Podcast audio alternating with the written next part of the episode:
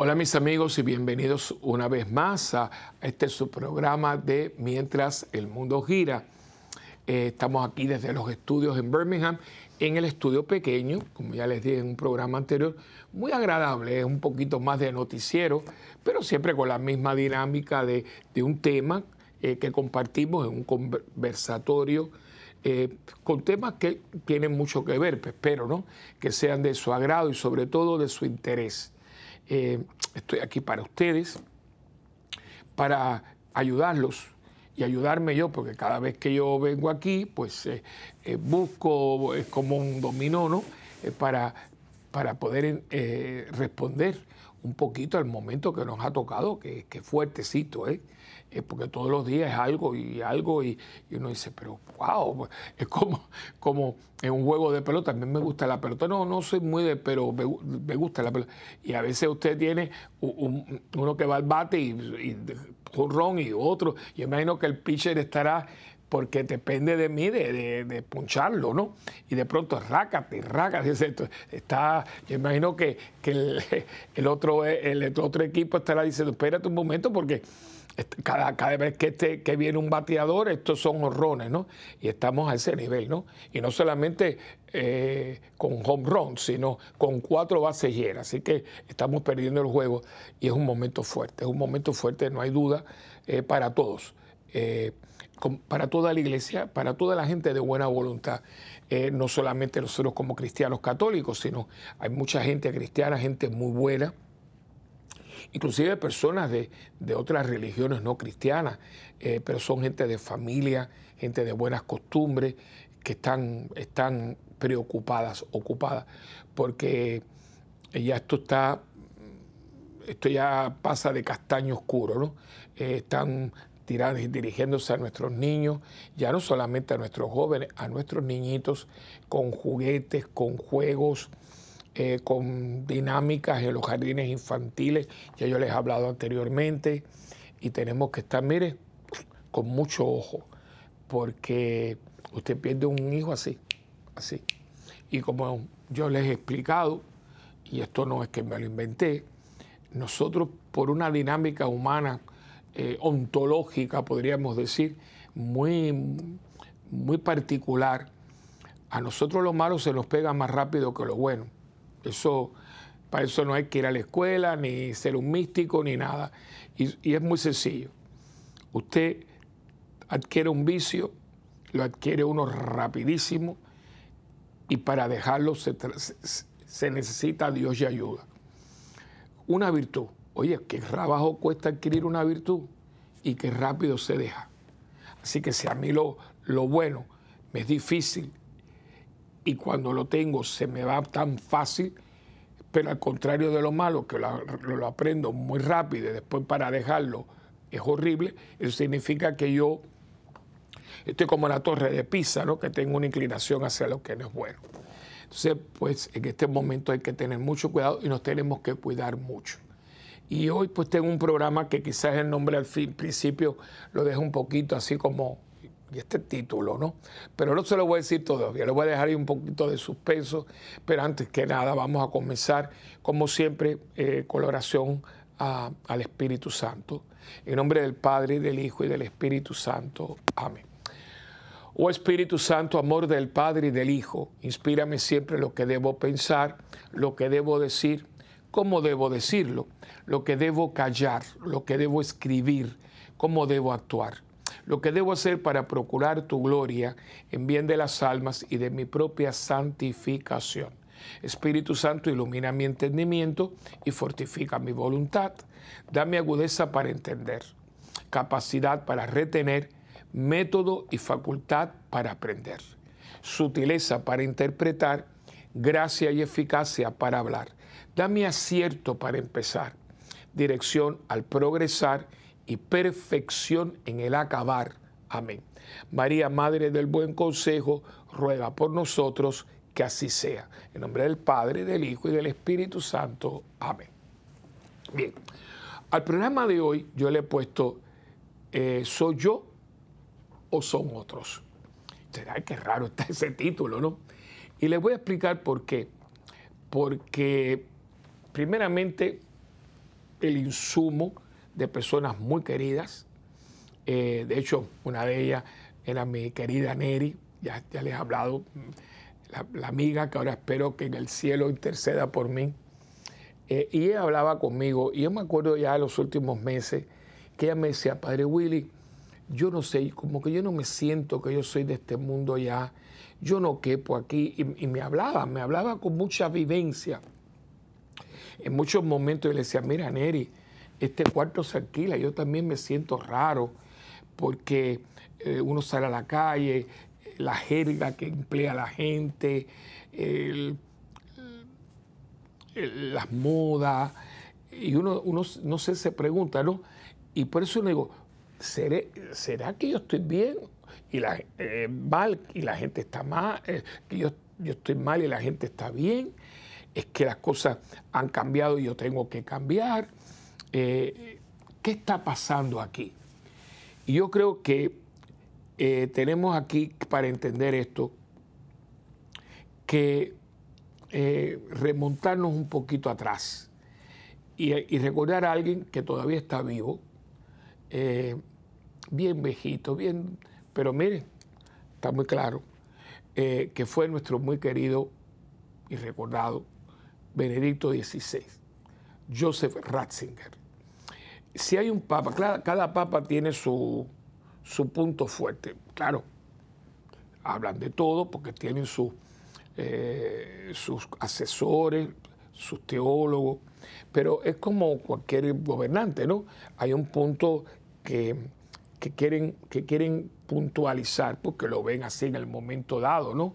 Por ejemplo, el Papa Pío X, para que me viene un nombre, era un hombre que la Eucaristía, y se le conoce como el Papa de la Eucaristía. el Papa Juan XXIII, perdonen,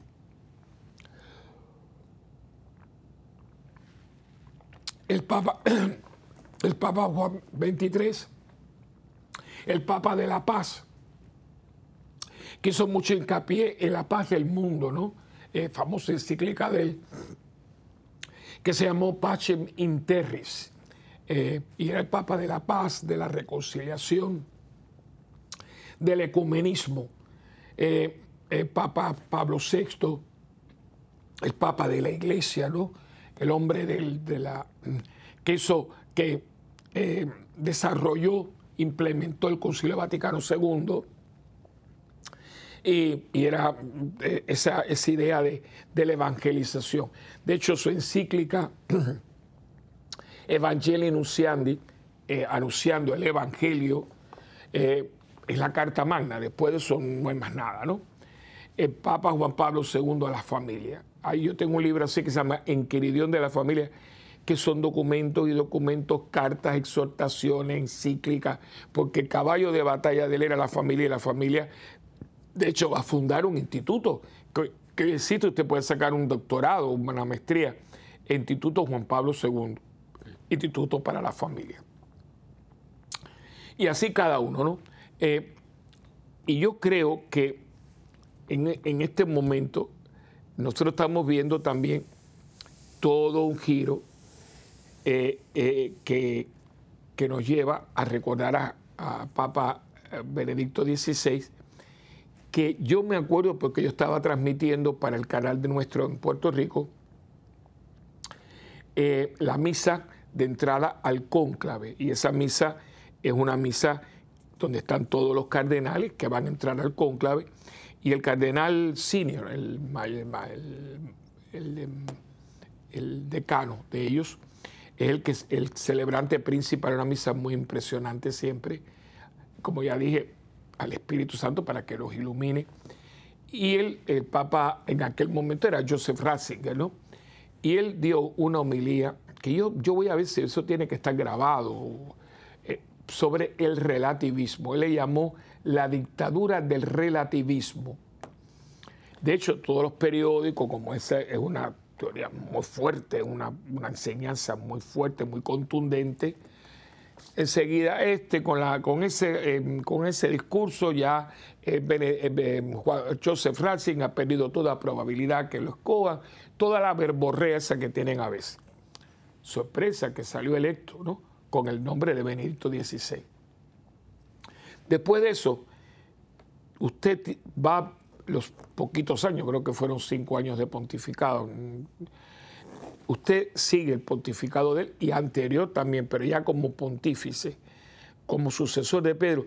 Y usted va a ver una constante hablando de relativismo. Vuelvo a repetir, él acuña, así como eh, Juan Pablo acuñó eh, la familia, iglesia doméstica, o Pablo VI habló de que si quieren justicia, eh, justicia si quieren paz, trabajar por la justicia.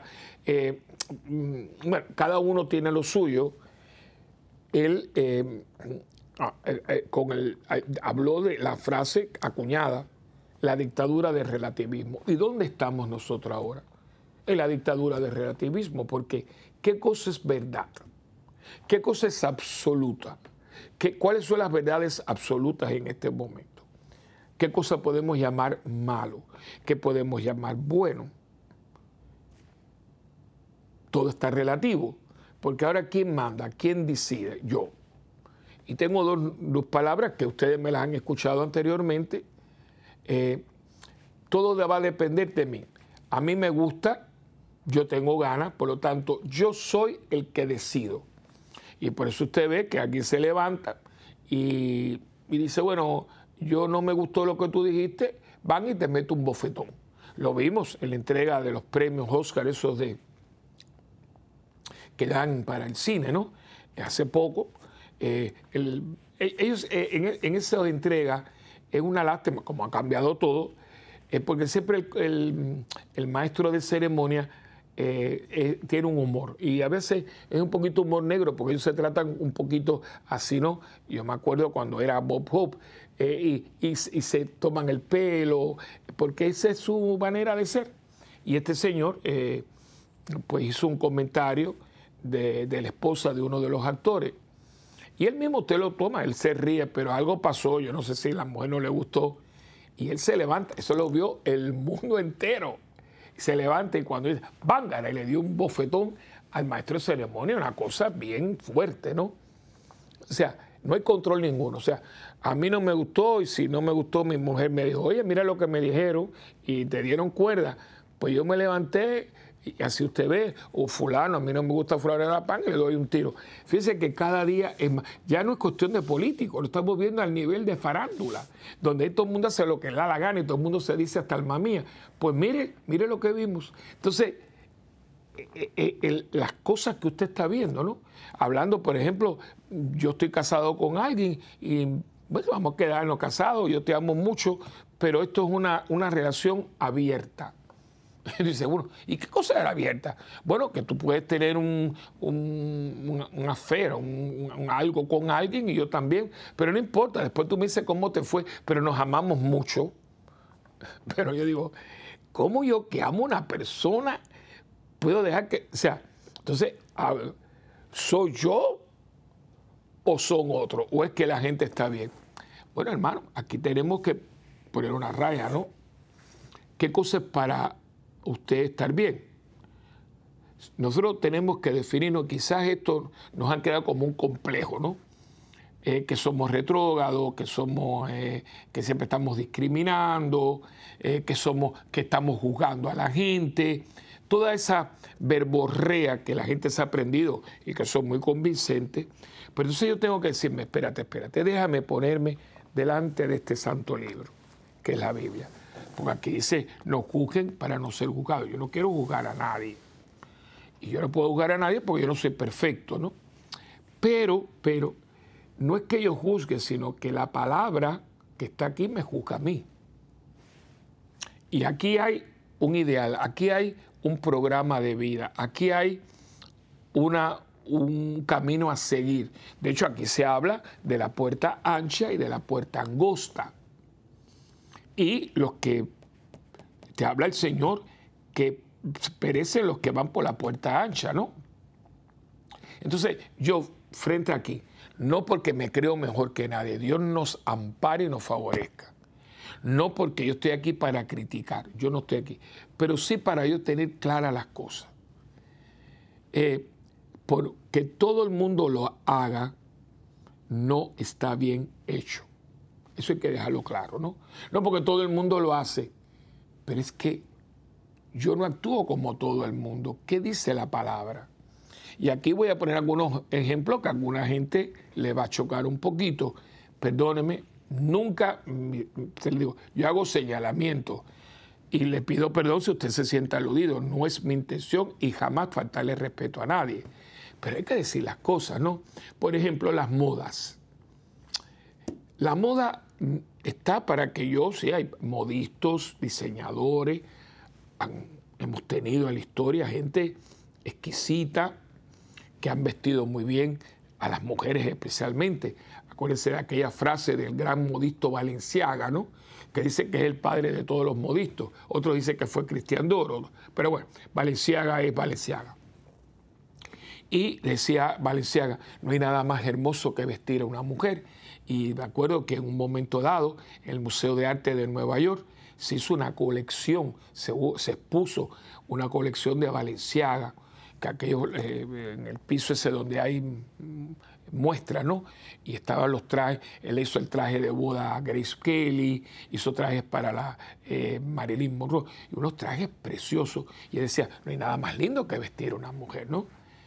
Eh, y de pronto uno ve otras cosas hoy en día, dice, pero, porque ahí viene la cosa alguien viene y hace una moda nueva, ¿no? Pero hay que poner la moda aquí y el modelo de mujer aquí. Usted es una mujer cristiana.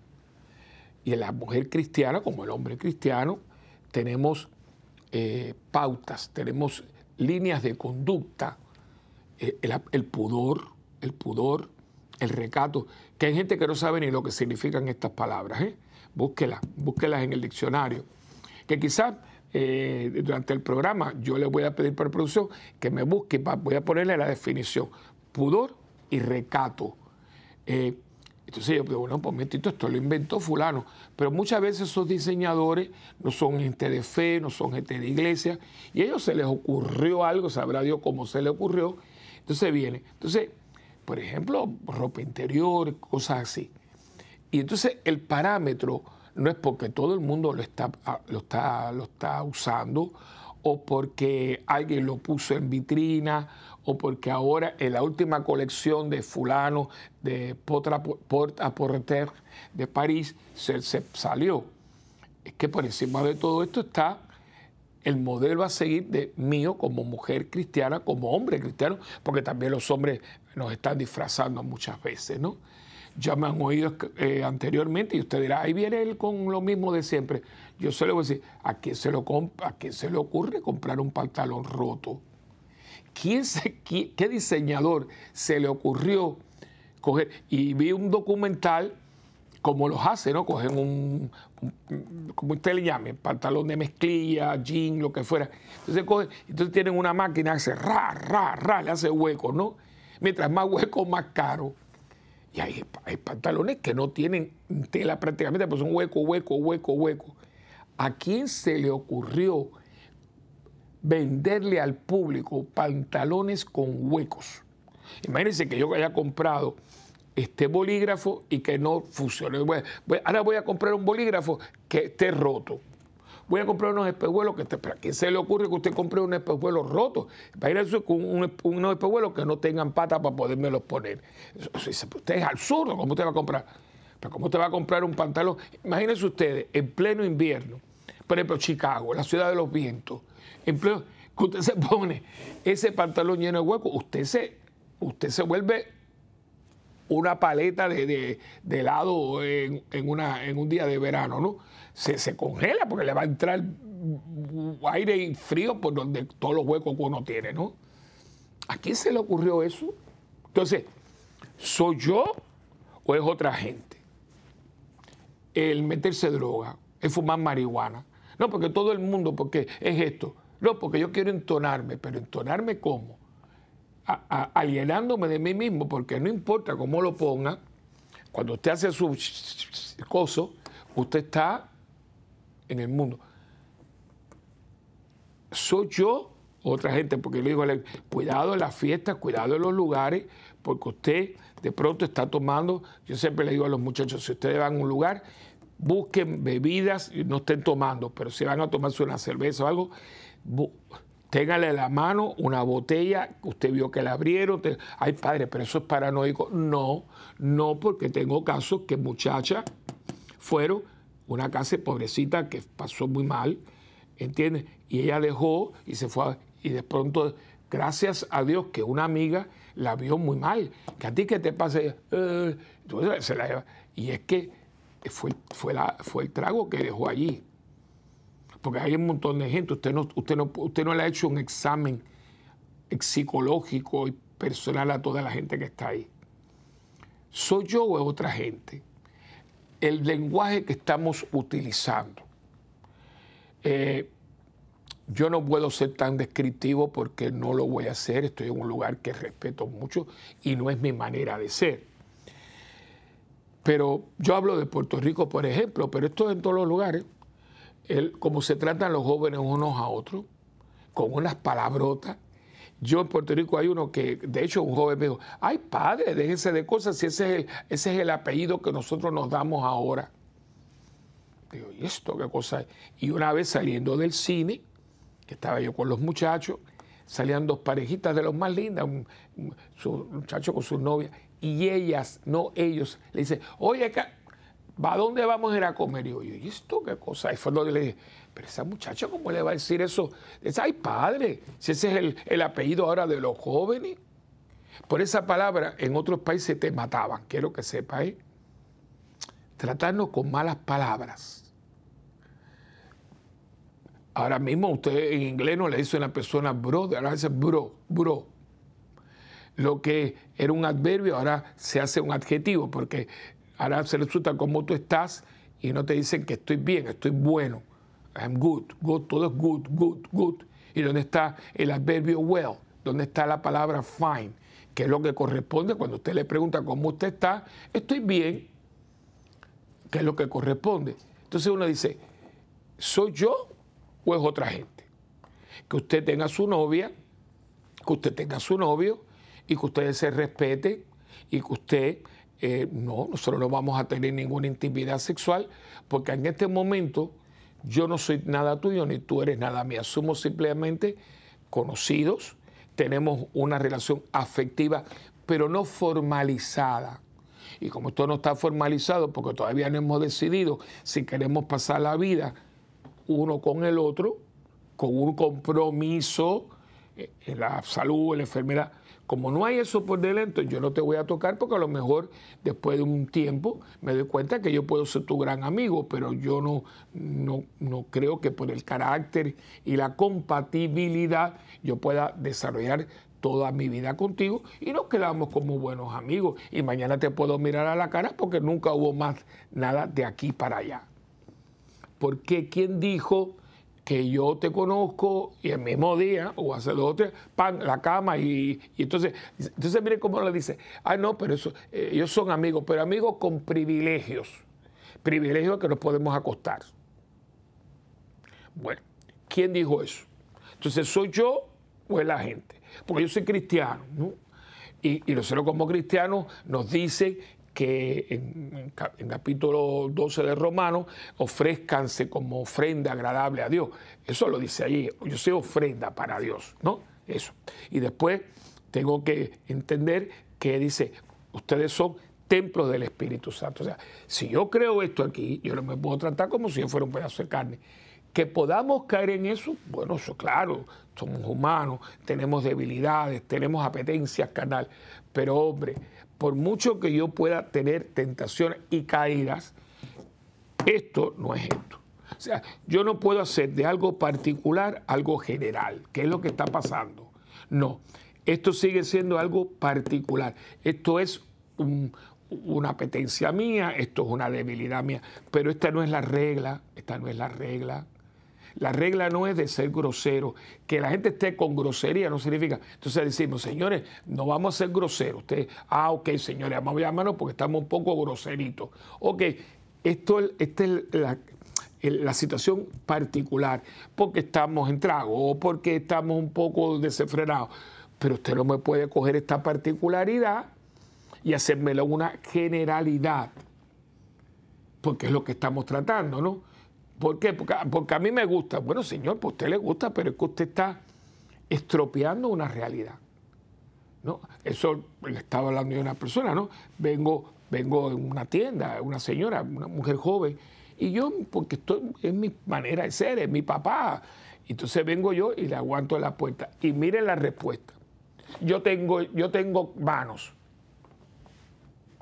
¿Qué es eso? ¿Qué es esa grosería? Y yo, ya ustedes me van conociendo, le dije, ay, perdone, yo creía que yo estaba tratando con una dama. Pero ¿pero qué es esto? No, porque yo, yo, yo soy feminista, yo, yo ahora me puedo valer por mí misma. ¿Qué tiene que ver eso, hija mía, con que yo tengo, quiero tener un, detalle? Tú vienes, como si viene un hombre, como si viene un niño, como si viene una viejita. Si yo tengo la puerta y tú vienes detrás, mira, entregarte la puerta, no tirártela en la cara. Entonces, bueno, es que esa es su manera de ser, pero es que hay manera de ser y manera de ser, ¿no? Y la manera de ser grosera, la manera de ser vulgar, no la podemos generalizar y decir, es que todo el mundo lo está haciendo, porque primeramente no es todo el mundo, eso es un invento que nosotros hemos hecho. Pero aunque fuera la mayoría, la mayoría no siempre tiene la razón. El domingo de Ramos, la mayoría vitoriaba a Cristo. Lunes, martes, miércoles, jueves, cuatro días después, el viernes, la mayoría le gritaba crucifícalo. Pregunto, ¿tenían razón? Porque todo el mundo está gritando cuando y, hay alguien que no era cualquiera, era el, el, mero mero, el que estaba ahí, el que tenía el sartén por la mano, Poncio Pilato, que está tratando de, que no, de que no lo mate. Dice, pero qué mal ha hecho. Fíjese esa frase de, pero señores, ¿por qué tanto odio? Y gritaban más fuerte, crucifícalo, crucifícalo. Él como era la mayoría y tenía miedo, porque se empiezan a chantajearlo, si tú dices que eh, si tú lo dejas, eh, pues tú no estás con el César porque él dice que eres rey. Bueno, es todo lo que le decía. La mayoría no siempre tiene la razón, ¿eh? Y porque todo el mundo lo haga no significa que está bien. ¿Y dónde estamos nosotros los cristianos? Nosotros últimamente tenemos una carga muy grande, los sacerdotes eh, nos critican mucho es porque nosotros, por ejemplo, tenemos, y señores, por favor, guarden los celulares. Ah, oye, vamos, eh, una horita que le damos a Dios. Una horita. Y usted tiene que estar con la cosa esa que suena y casi siempre suena en el momento más sublime de la misa. Tenemos que enseñar, señores, por favor, vengan bien vestidos a la iglesia esta es la casa de Dios, que yo siempre me cuesta mucho porque no es que usted venga bien vestido a la iglesia, es que usted no puede salir de su casa mal vestido. Niñas que van a escuela católica y las falditas por los muslos, son niñas, muy desarrolladas, pero son niñas, yo las tengo en mi casa. Y, y que no me hacen caso mis sobrinos, pero por favor, por favor, yo le he hablado de eso. No, pero esa es la moda. Pero son modas que me ponen en peligro a mi niña.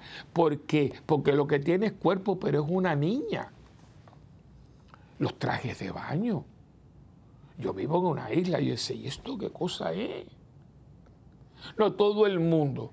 Bueno, claro, ahorita todo el mundo va a estar en cuero en la calle y usted va a salir en cuero a la calle también, porque todo el mundo, ¿no? Yo estoy seguro que no pasa de un año que las playas, por lo menos las que yo estoy viendo, la gente va a estar por las mujeres, las por los, bueno, porque en Europa ya están todas, pero para lo que ven, porque a veces no es nada. Hay padre, hay padre, pero hay padre de qué? Nos estamos haciendo daño. Yo en un programa lo dije. ¿Soy yo o son los otros? Y no me coja complejo, porque entonces nos empieza, es que tú tienes que cambiar, porque no se puede ser tan estricto. Pero venga acá, es que yo no soy estricto, yo lo que estoy tratando de vivir mi fe. Yo estoy tratando de, de vivir una moral, porque el, el cristianismo, por su propia naturaleza, tiene un código de conducta. Porque no solamente lo que yo profeso, lo que yo creo, es también lo que yo vivo. Porque dime con quién andas y te diré quién eres. Vamos a una, pausa y venimos enseguida.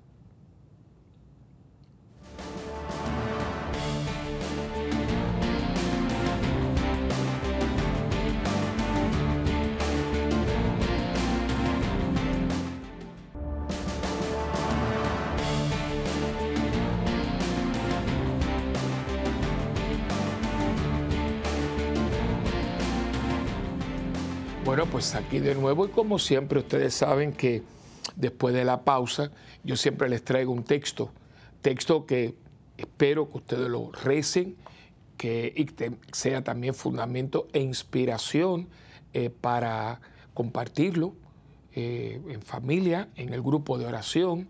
Y también que usted eh, con la acción del Espíritu de Dios en su vida, usted le puede añadir y saque conclusiones. Por ejemplo, en este programa creo que aquí hay mucha tela para cortar. Usted dice, oye, es verdad, tengo que tener cuidado, esto lo puedo seguir eh, y demás. Esta educación que le estoy dando a los niños está bien, tengo que hacer un poquito más de hincapié, etc. Y el texto que tengo para ustedes es el de, lo estoy tomando de Lucas, Lucas capítulo 9 versículos del, eh, del 18 al 21. Pero también lo pueden ver en Mateo capítulo 16 del 13 al 20 y Marco capítulo 8 del 27 al 30. O sea, le digo esto porque cuando los tres evangelistas, los sinópticos, tienen el mismo texto, más o menos, significa que el acontecimiento, el evento fue muy importante. Y este evento fue muy importante. Y Lucas nos los dice de esta manera. Dice que estando una vez orando a solas en compañía de, los discípulos, les preguntó. Fíjense que Lucas pone esto, ni, Mateo ni Marco hasta que este señalamiento dice que estaba solo, sino que estaban caminando no sé cuánto y él eh, les hace la pregunta. Y dice aquí que él estaba orando a solas, o sea, que es una inspiración que él tiene. O sea, eh, están caminando, ya, están, ya llevan mucho tiempo juntos, y él está orando, y es como, yo me imagino, ¿verdad? estoy interpretando un poco libremente, que él de pronto como que se recoge y, los tiene, dice, porque están ellos solitos, eh, se recogen, porque según eh, Mateo, estaban en Cesarea de Filipo, que es una región. Acuérdense que cuando muere Herodes el Grande, se reparte el reino entre los tres hijos y uno era Filipo y esa parte, de hecho, el palacio de Filipo, todavía hoy hay unas piscinas, hay un fresco tan sabroso cada vez que yo he estado allí. O sea, que es un lugar, Cristo a veces coge los lugares muy, muy particulares, ¿no? Entonces, estando allí, eh, ellos solitos, y él está eh, orando a solas y de pronto se incorpora al grupo les preguntó, ¿quién dice la gente que soy yo? Yo imagino que ellos les cogen por sorpresa y ellos respondieron, unos que Juan el Bautista, otros que Elías, otros que un profeta de los antiguos ha resucitado. Y les dijo, ¿y ustedes quién dicen que soy yo? Pedro le contestó, el Cristo de Dios pero les mandó enérgicamente que no dijeran esto a nadie. Fíjense, que en, este caso, que es raro, ¿eh? porque Lucas es el historiador, el que da muchos detalles. Esto lo va a hacer Mateo, Mateo 16, pero aquí en Lucas es muy, muy, muy escueto, muy breve. Pero lo que pone eh, Lucas es lo más importante. Primeramente, Cristo está orando a solas. Cristo quiere saber dónde está parado sea, con esta gente que son mis íntimos, a ver, a ver qué ellos creen, que, quién dicen ellos que soy yo. Entonces lo lleva, digo, ve acá, la gente que está comentando, eso nos pasa a nosotros, o sea, que usted hace un grupo, que usted hace un retiro, y, la gente que dijo, por ejemplo, yo le digo a ustedes, mire, escríbanme, escríbanme para saber si esto, esto les está ayudando, ¿no? Eh, ¿Por qué? Porque yo con Marisela, yo, yo, no, yo no tengo contacto con ustedes eh, verbalmente, ¿no? Ni físicamente. Entonces me guío, pero con el favor de Dios que yo les esté sirviendo de algo. Entonces yo le diría, Marisela, ¿te han dicho algo? El programa les ayudó a la gente, ¿no? Usted a veces me llama para un retiro. ¿Por qué? Porque me vieron aquí. Entonces es un signo de que sí, o sea, el Padre. Pero entonces, él está en esa misma, ¿no? Él ha predicado, él está, y ellos están con la gente, ellos están más metidos en la gente. La gente lo trata a él como es, ¿no? El, Señor, el Maestro, ¿no? Entonces, como ellos están contra la, con la gente y todo, le, dice, bueno, a, propósito, ¿y, cuál es el comentario de la gente sobre mí? Entonces ellos les dicen, dicen, pues mira, unos dicen que tú, que tú eres eh, Juan el Bautista, que decía ellos que iban a resucitar y todas esas cosas. Otros que Elías, y otros que tú eres uno de los profetas que ha resucitado. Entonces le dice, bueno, ya, ya más o menos, y ustedes, y ustedes a propósito, ¿y ustedes quién, quién, quién, quién creen que soy yo? Y claro, no, es una lástima, no sabemos lo que dijeron los otros, pero entonces sale Pedro con una confesión que Mateo la tiene completa.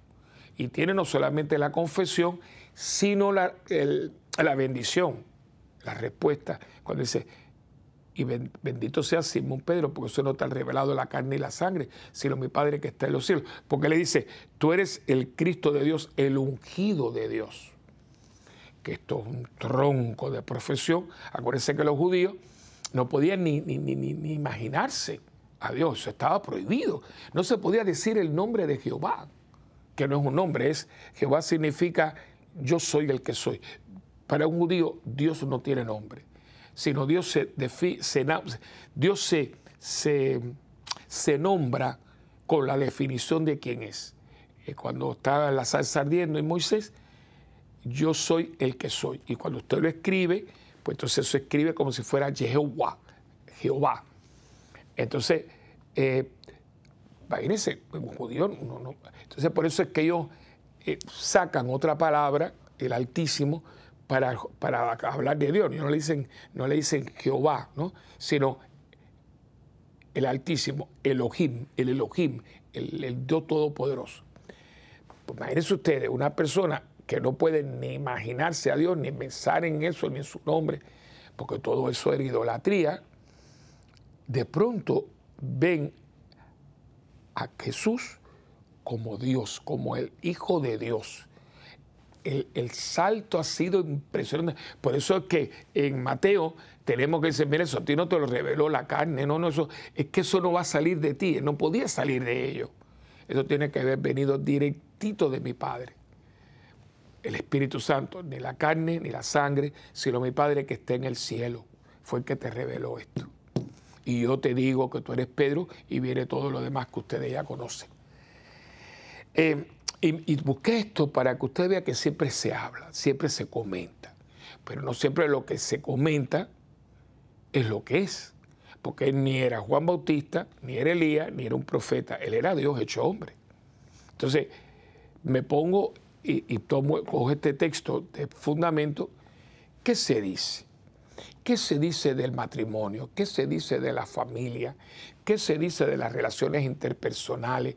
¿Qué se dice de la vida en común? ¿Qué se dice de las relaciones interpersonales? ¿Qué se dice de la justicia? ¿Qué se dice de la paz? De todo esto hay una respuesta cristiana. La iglesia tiene justicia social, la iglesia tiene moral, la iglesia tiene ética, la, iglesia tiene vida, es una vida. Nosotros no, somos una religión de prácticas. Practicamos nuestra fe también en, eh, la liturgia, en actos. Pero todos esos actos deben de reflejar mi vida cotidiana, porque usted no está todo el día metido en el templo. Usted no todos los días tiene la Biblia bajo el brazo. Usted todos los días no tiene rosario en la mano. ¿Y cómo la gente sabe que yo soy cristiano?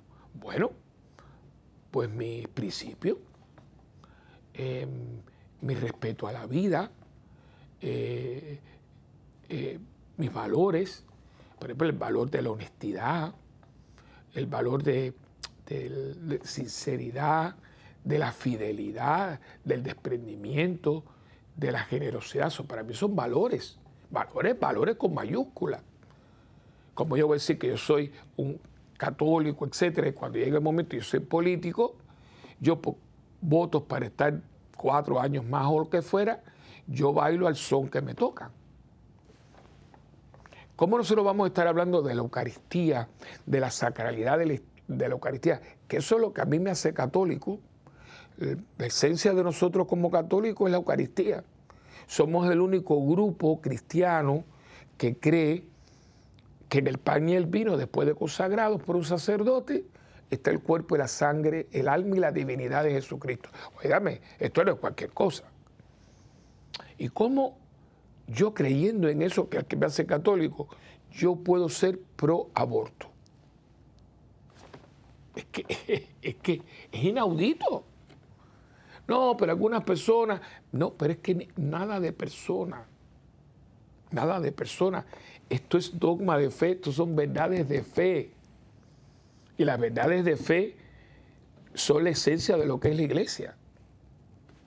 Eh, la familia. Que ahora yo me voy a casar por la iglesia y mucha pompa y mucho platillo, pero ya nosotros no, no nosotros no vamos a tener hijos. Usted está excluyendo la prole.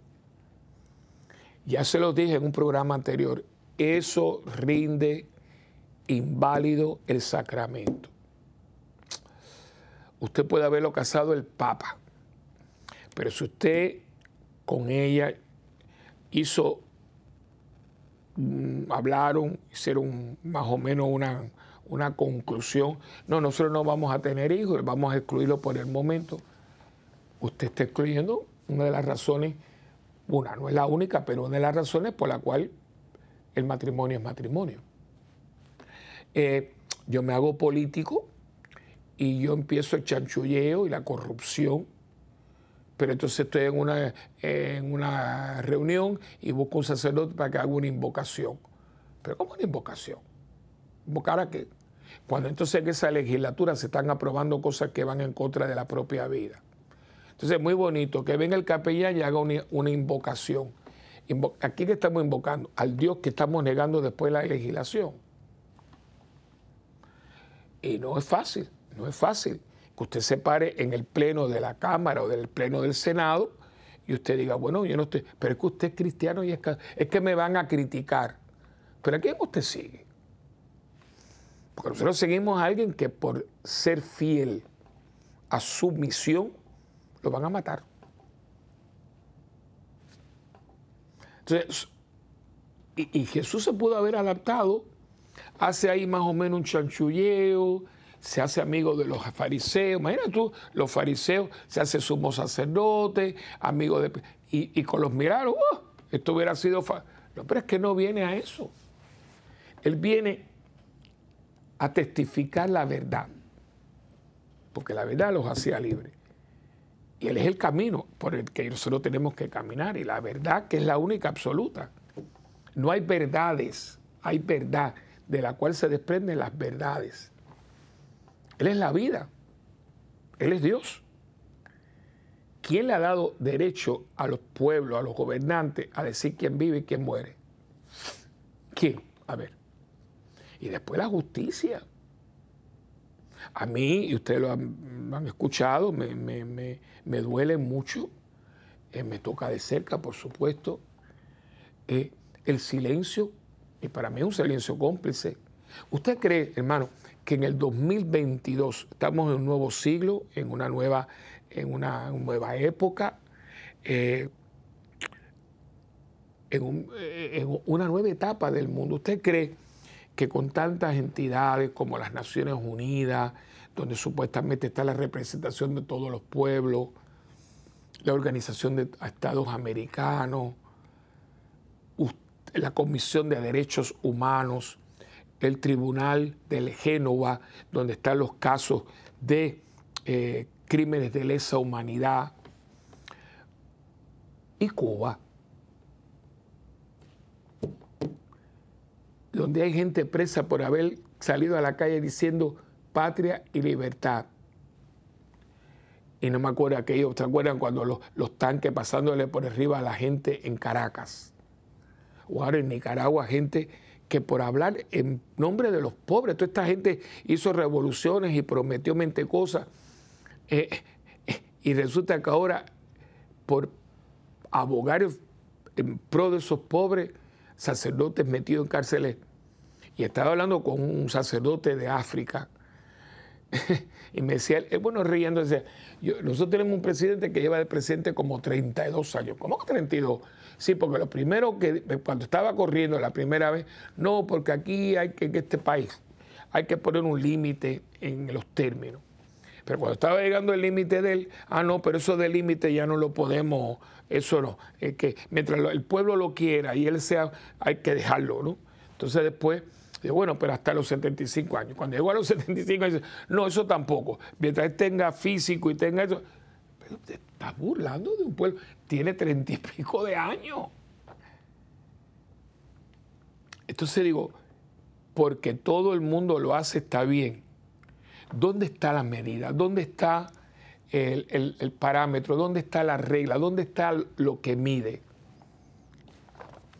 Aquí. Aquí.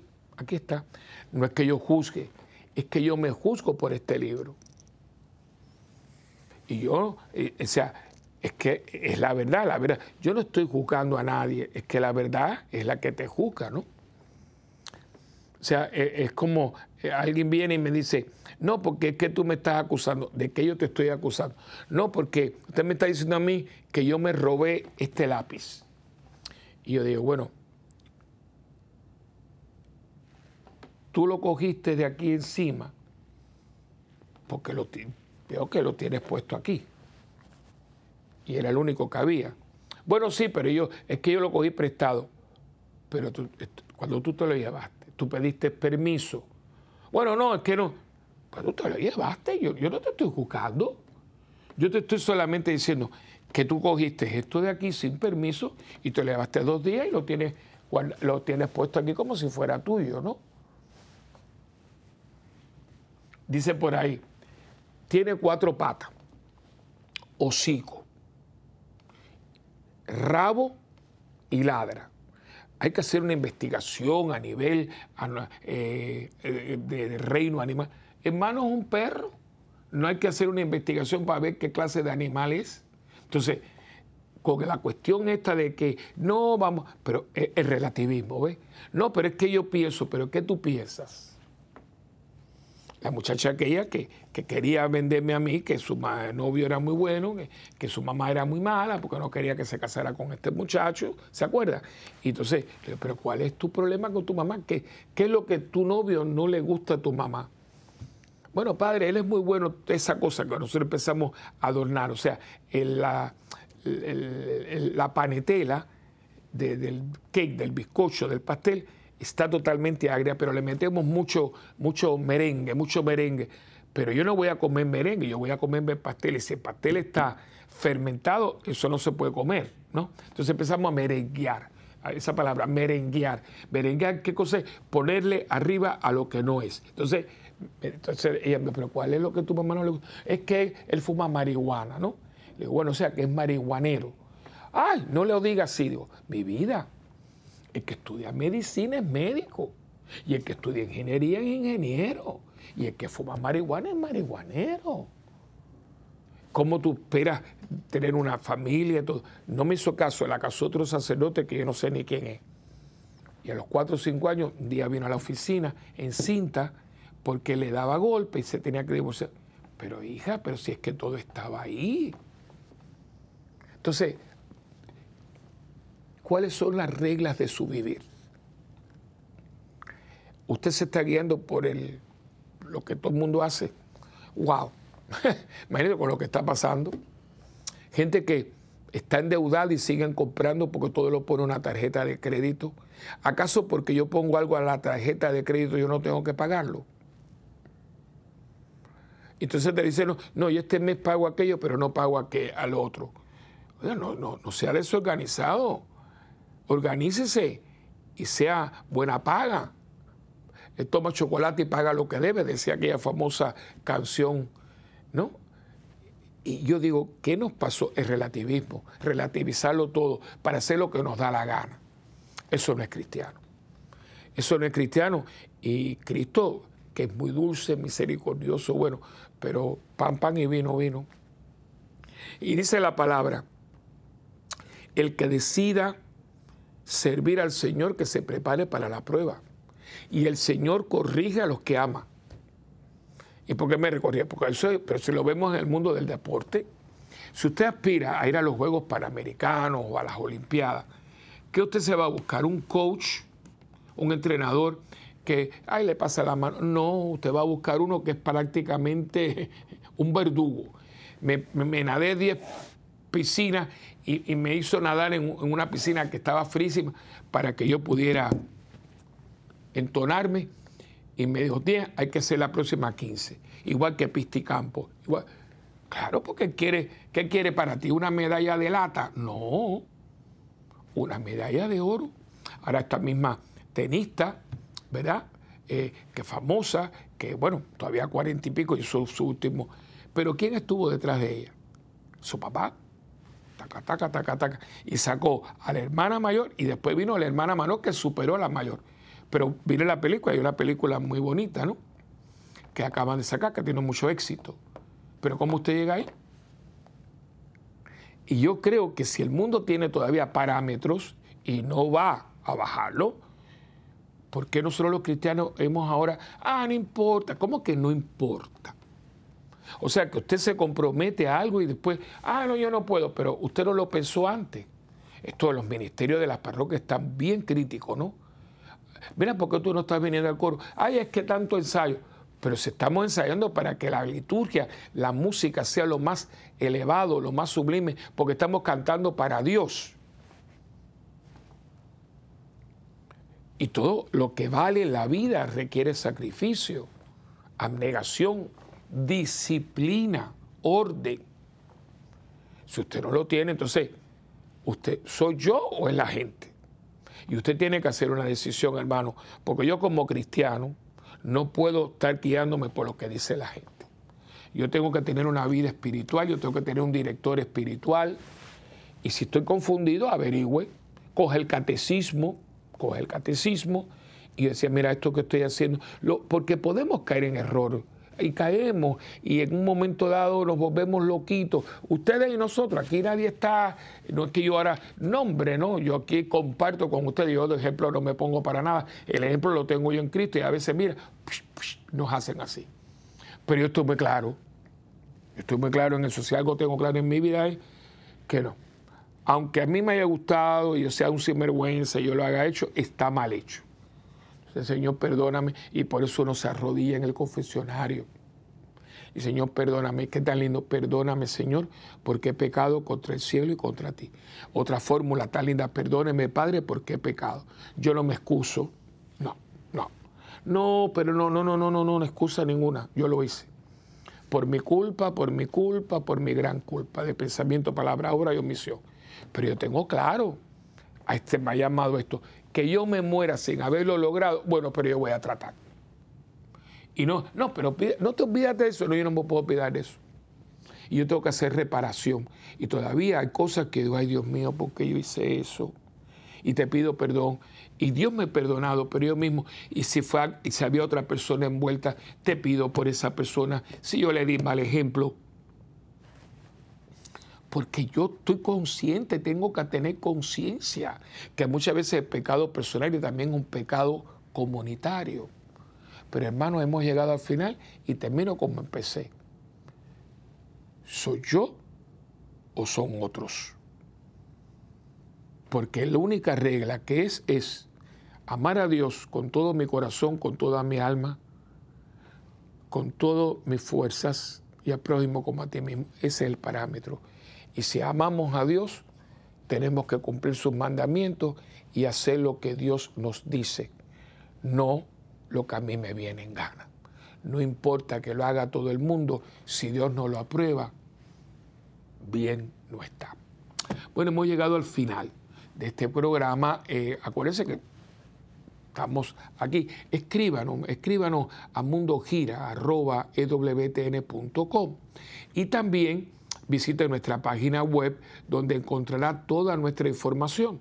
Www.parroquiasantabernardita.org y en YouTube Santa Bernardita TV y el teléfono de la parroquia para que usted se informe y ponga un enfermo o una alegría. decir, ay, mire, padre, eh, vida por mi nietecita que tuvo una nietecita. Ay, qué fantástico, ¿no? No todo puede ser negativo, por supuesto. 787-762-0375. Y la página de Facebook es facebook, facebook.com raya padre Willy. Y bueno, hemos llegado y acuérdense que ustedes y yo siempre tenemos ese, ese trato, ¿no? Un tratado, un tratado de fraternidad, de amor y comprensión, que es que yo rezo por ustedes, ustedes oran por mí y juntos por el mundo, precisamente para que seamos gente que marquemos el paso.